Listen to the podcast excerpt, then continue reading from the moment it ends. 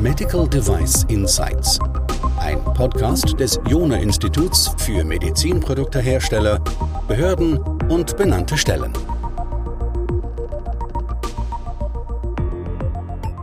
Die Beschwerden an die MDR nehmen an Schärfe immer mehr zu. Und so hat die EU-Kommission, an die viele Beschwerden gerichtet wurden, gesagt, ja, dass es eigentlich gar nicht nur an ihr läge, sondern dass auch nachfolgende Institutionen diese Anforderungen zusätzlich und unnötig verschärfen würden. Und weil wir das immer mehr gehört haben, wollten wir herausfinden, ob dem wirklich so ist.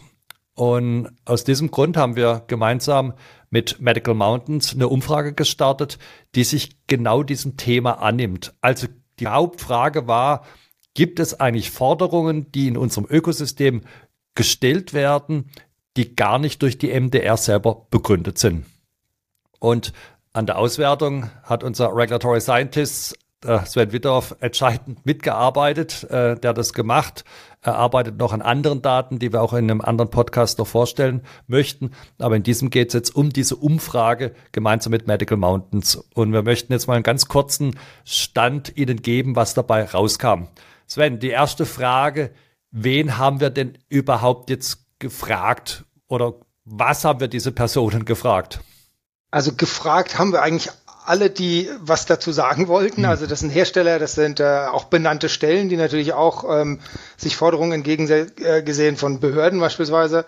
Und geantwortet haben auch alle letztlich. Natürlich überwiegend sehr viele Hersteller, aber auch benannte Stellen haben Rückmeldungen gegeben, Behörden haben Rückmeldungen gegeben, Prüflabore, sogar Privatpersonen, die als Auditoren unterwegs waren, hatten so den, den Drang, da uns Feedback zu geben. Was, was waren die Fragen, die wir jetzt da ganz konkret in dieser Umfrage mit drin hatten? Also wir hatten vier Fragen. Die erste Frage war, welchen Forderungen sehen Sie sich ausgesetzt, die Sie für unbegründet halten von benannten Stellen, Behörden, wem auch immer, in diesem Gesamtsystem eben. Dann, wie wurden diese Forderungen begründet von ich sag mal, der anderen Partei? Mhm. Warum mhm. halten Sie das für unbegründet und welche Auswirkungen hat das für Sie, wenn Sie diese Forderung erfüllen? Wobei die tatsächlich einzige verpflichtende Frage, die wir gestellt haben, die erste war, welchen Forderungen sehen Sie sich gegenüber? Fast mhm. alle haben aber alle Fragen beantwortet. Auch mit sehr viel Herzblut, das vielleicht als so grundsätzliches Feedback. Weil es reine Textfragen waren, hat man da sehr gut rauslesen können. Da ist wirklich ja, Schmerz da, da ist Frust da, da ist aber immer noch ganz viel Leidenschaft und ganz viel Wille dazu auch beizutragen. Wir haben sehr, sehr wertvolle Rückmeldungen bekommen, von denen man gemerkt hat, da hat sich jemand sehr viel Zeit genommen, das äh, mhm. einzugeben. War ja eine dreistellige Anzahl, wenn ich mich richtig entsinne, die da ja. sich diese Mühe gemacht haben, das umfänglich auszufüllen. Ja, also wir hatten über 150 Gesamtrückmeldungen mit insgesamt über 100, also knapp 180 Einzelforderungen. Also manche waren zwei oder drei in eins geschrieben. Das haben wir auseinandergezogen, da waren es 178 ganz mhm. genau Forderungen. Okay, jetzt hast du dir die Arbeit gemacht, das alles zu lesen. Ja, weil wir haben ja bewusst uns entschieden gehabt, jetzt nicht irgendwie nur so Likert-Skalen oder irgendwelche Dropdown-Listen zu machen, sondern die Möglichkeit zu geben, in Freitext zu antworten. Du hast schon die Arbeit gemacht, das alles zu zäsieren und dann nachträglich letztlich zu kategorisieren. An wem gab es die meiste Kritik und vielleicht ja auch was, äh, was war diese Kritik? Also die, die Hauptkritik gab es oder die meisten Rückmeldungen gab es zu benannten Stellen, zu Verhalten mhm. von benannten Stellen. Viel auch zum Thema ähm, MDR selber, also Forderungen der MDR, die man für nicht sinnvoll hält oder nicht gerechtfertigt oder zu hoch. Das war dann mehr so im Bereich Beschwerden. Also wir haben ja nach Forderungen gefragt, welchen Forderungen sehen Sie sich entgegen?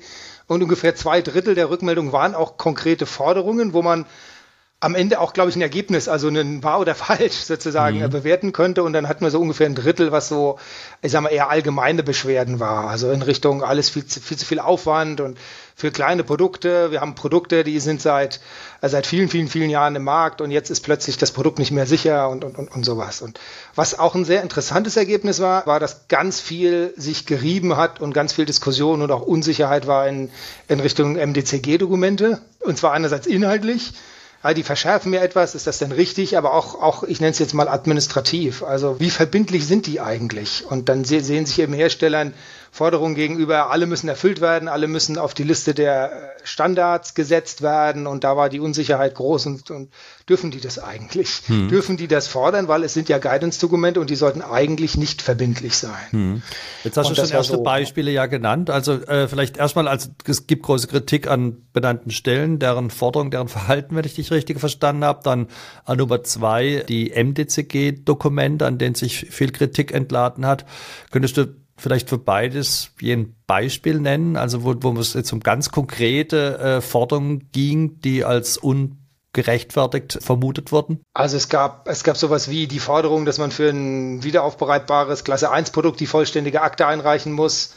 Auch Dinge, wo man so ein bisschen selber mit der Stirn gerunzelt habe, dass man, dass es Forderungen gibt, dass für Klasse 1 Produkte jetzt eine benannte Stelle eingeschaltet werden muss, behauptet die benannte Stelle weil in den Regularien für, das war also schon an, an Spezialecken, ne, für, für Händler und Importeure irgendwo der Begriff benannte Stelle steht. Also viel, viel Kritik an kleinteiliger Auslegung, auch sehr viel, was muss jetzt eigentlich in eine Konformitätserklärung äh, hinein. Und dann gibt es eben MDCG-Dokument, was, was da mehr Forderungen stellt als die MDR und dann, ja, dann sagt eben die benannte Stelle, dann musst du das MDCG-Dokument nehmen, ähm, verpflichtend oder eigene Templates, das habe ich auch öfters gesehen, dass eben benannte Stellen wahrscheinlich aus der Motivation heraus zu helfen, eigene Vorlagen haben für, wie ist eine Akte zu strukturieren, welche Formulare muss man ausfüllen und das sorgt bei den Herstellern immer dafür, dass einfach mehrfach Arbeit ist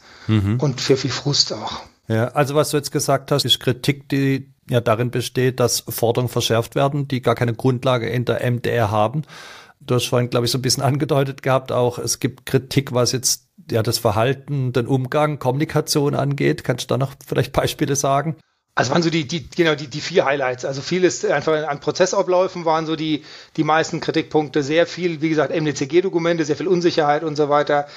Auch fast auf der gleichen Ebene das Thema, ich habe es mal Kommunikation und Kollaboration genannt, also Interaktion zu ganz viel an der Stelle. Tatsächlich benannten Stellen, also weil einfach es, es dauert zu lang, es ist keine Einheitlichkeit da, es ist, was sind, das sind zum Beispiel ganz konkret Rechnungen werden gestellt, bevor die Leistung gebracht ist und es werden eben Prozesse auf Seiten der benannten Stelle geändert was dafür gesorgt hat, dass man dreimal die Akte neu einreichen musste, eben dann entsprechend prozesskonform. Es waren Forderungen nach dem Folgen eines Prozesses, der aber gar nicht kommuniziert wurde.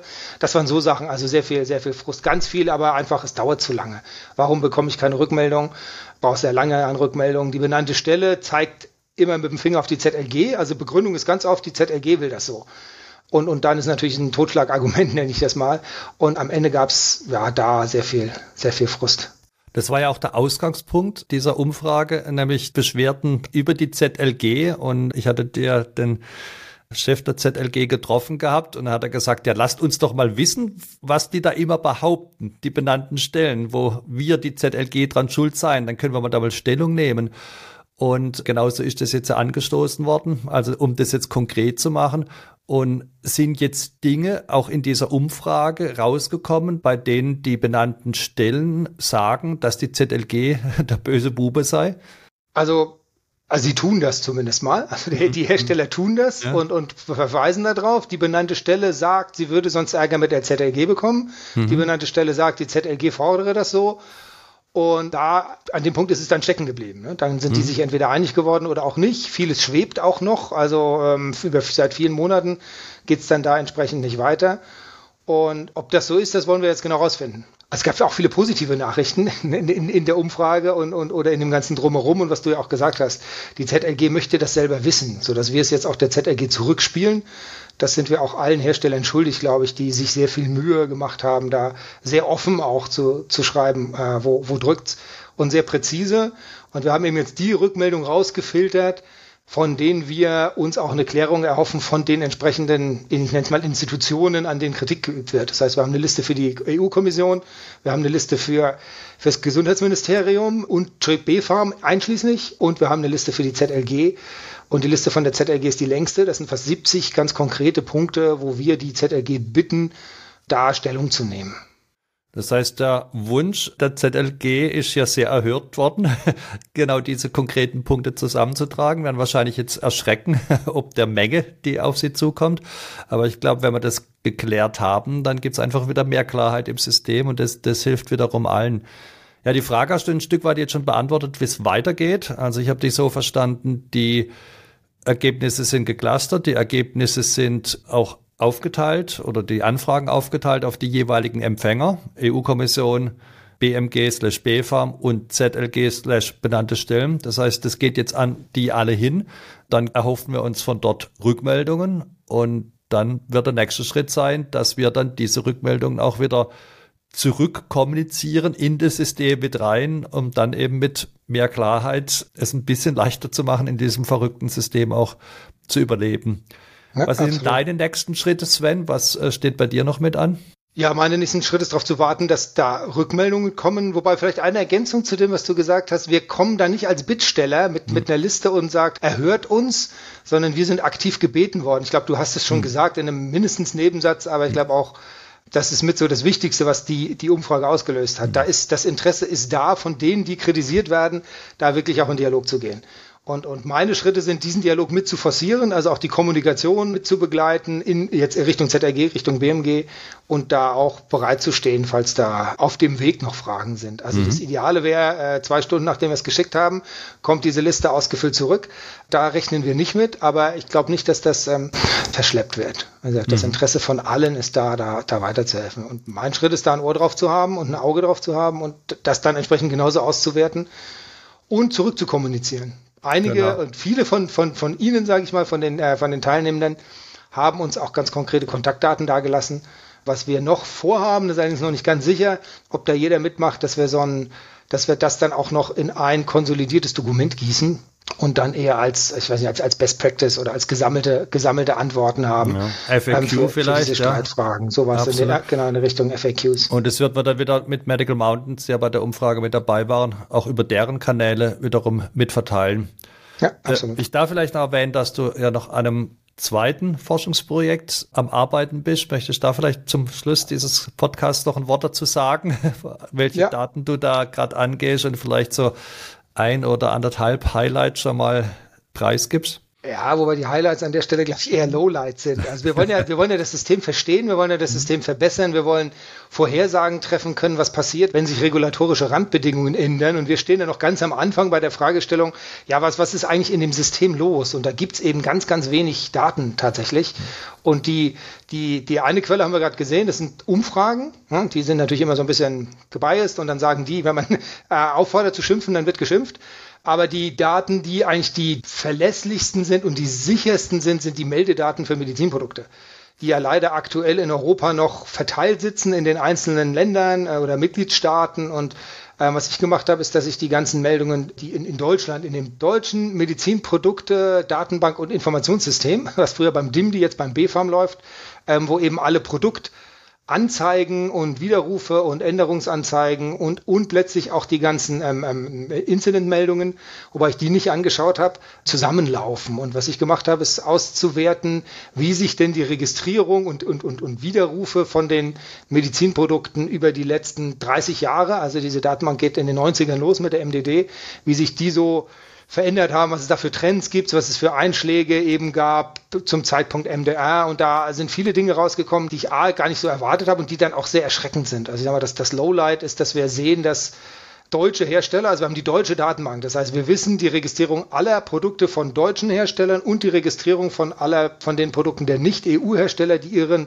Bevollmächtigten in Deutschland haben. Und, und da hat sich das Verhältnis massiv gedreht sozusagen. Also vor zehn Jahren sind noch 80 Prozent aller Produkte von deutschen Herstellern in Verkehr gebracht worden ähm, und jetzt sind wir noch bei knapp über 30 Prozent. Und was man auch sieht, unter welcher Rechtsgrundlage die Produkte, die im Markt sich befinden, aktuell sind. Und da sieht man, dass eben erst gerade mal 20 Prozent aller Produkte auf die MDR umgestellt wurden und das nach zwei Jahren, äh, dass es die MDD nicht mehr gibt. Das bedeutet, 80 Prozent aller Produkte, die im Markt sind, aktuell sind, ich nenne es mal tot. Also da darf man maximal noch lebenserhaltende Maßnahmen machen, aber signifikante Änderungen im Sinne von Innovation gehen nicht. Und das macht uns, glaube ich, ganz viel Sorgen, weil das bedeutet, wenn man das in die Zukunft projiziert, werden die Hersteller die nächsten Jahre ähm, nur noch nur Akten überarbeiten und nicht Innovationen schaffen. Und dass wir uns das nicht leisten können, hat die erste Auswertung gezeigt, weil wir einfach kontinuierlich an Marktanteil verlieren. Wir jetzt als deutsche, als deutsche Industrie. Also da, ähm, da, da müssen wir ein bisschen länger drüber reden, aber das werden wir auch tun, glaube ich. Ja, da gibt es einen weiteren Podcast dazu. Und es sind wirklich also äh, desaströste Ergebnisse, also für diejenigen, die das mit zu verantworten haben. Wir haben ja die Zahlen beim World Medical Device Summit auch der EU und den anderen Akteuren mit vorgestellt. Ich war in Brüssel, habe ich die auch nochmal gezeigt, auch der sozusagen den verantwortlichen Abteilungen, die eben sich um Medizinprodukte kümmern. Ja, die Betroffenheit war groß, aber das reicht natürlich noch nicht, um das Problem zu lösen. Und so werden wir weiter alles dafür tun, die in eine Richtung zu bewegen, dass sie die Regulatorik ändern, damit wieder ja, Produkte in den Markt kommen, damit wir wieder Innovation haben können, damit unser Standard hier nicht äh, völlig an die Wand fährt. Äh, manche Teilnehmer haben schon von Deindustrialisierung gesprochen, die, die wir hier beobachten. Und da werden wir alles dafür tun. Und wir werden natürlich jetzt nicht nur auf der gesetzlichen Ebene versuchen, durch Daten, durch Informationen unseren Beitrag zu leisten, sondern eben auch dadurch, dass wir helfen, in diesem System besser zu überleben. Ein Ansatz sind eben dann auch diese ganzen Prozesse der digitalen Transformation, mit dem wir dann auch so Engpässe rausnehmen und diese ganzen Kommunikationsschwierigkeiten, die du ja auch vorhin mit geschildert hast, die dann der Vergangenheit angehören zu lassen. Ja, Sven, man kann also sagen, wir haben echt ein Problem und wir haben dieses jetzt sehr klar auch mit diesen ganzen Studien, die wir gemacht haben, quantifiziert. Also es gibt hier keine Ausrede mehr, es sei ja nicht so schlimm. Es ist wirklich schlimm und allen, die da mitgewirkt haben, diese Klarheit zu schaffen, die ja die Voraussetzung für eine Verbesserung ist, möchten wir ganz, ganz herzlich danken für die Arbeit, die sie da geleistet haben und damit ja auch einen Beitrag geleistet haben, um dieses System zu verbessern. Und ein riesen Megadank geht natürlich dir, Sven, der sich diese unendliche Arbeit macht, da durch hunderte Datensätze sich zu kämpfen, das alles zu klassifizieren, aufzubereiten und jetzt in eine Form zu bringen, dass man nachher ja, idealerweise wirklich binär antworten kann, ja, Forderung ist gerechtfertigt oder nicht gerechtfertigt. Also vielen lieben Dank, Sven. Bitteschön. Danke dir auch.